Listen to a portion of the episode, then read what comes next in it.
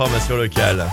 Radio One, info. Et ce matin, c'est avec Léo Ardourel. Bonjour Léo. Bonjour Eric, bonjour à tous. C'est un moment très attendu chaque année à Montpellier à l'approche des fêtes de fin d'année.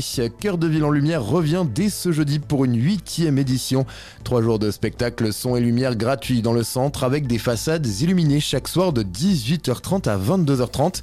Et il y aura plusieurs thèmes cette année, tous inspirés par la candidature de Montpellier, capitale européenne de la culture en 2028, à savoir l'eau, l'Afrique ainsi que les capitales européennes. Les hôpitaux du bassin de Thau se mobilisent aujourd'hui à l'occasion de la journée mondiale du diabète. Rendez-vous de 9h à 16h30 dans la galerie marchande du centre commercial au Champ de Sète pour un dépistage gratuit. Une opération qui sera suivie d'une conférence publique ce soir dès 19h dans la salle de conférence de l'hôpital Saint-Clair de Sète sur le thème de l'accès aux soins. Autre campagne menée cette fois-ci depuis la rentrée, le vaccin contre le papillomavirus dans les collèges à Montpellier. Les chiffres sont assez bons en Occitanie. 1800 élèves vaccinés dans plus de 120 collèges dans la région.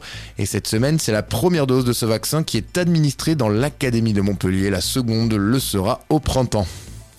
Dans le reste de l'actualité en France, des résultats décevants et même inquiétants selon les mots du ministre de l'Éducation Gabriel Attal réagit aux résultats des évaluations nationales de 6e. Plus de 800 000 élèves ont passé à la rentrée des épreuves en maths et en français et le niveau stagne voire régresse durant le collège. C'est le cas notamment en classe de 4e où un peu plus de la moitié des élèves ne lisent pas convenablement et on peut dire que l'Académie de Montpellier ne fait pas partie des bons élèves puisque le score moyen des épreuves se situe en dessous de la moyenne nationale que ce soit en maths ou bien en français.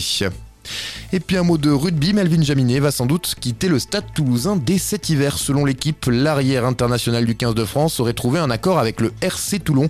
Le club varois va devoir payer une indemnité de transfert à Toulouse, estimée à environ 500 000 euros. Euh, voilà pour ce point sur l'info. Très bonne journée sur Radio One. Merci beaucoup Léo. N'oubliez pas de revenir nous voir dans une heure pour un nouveau point sur l'information locale.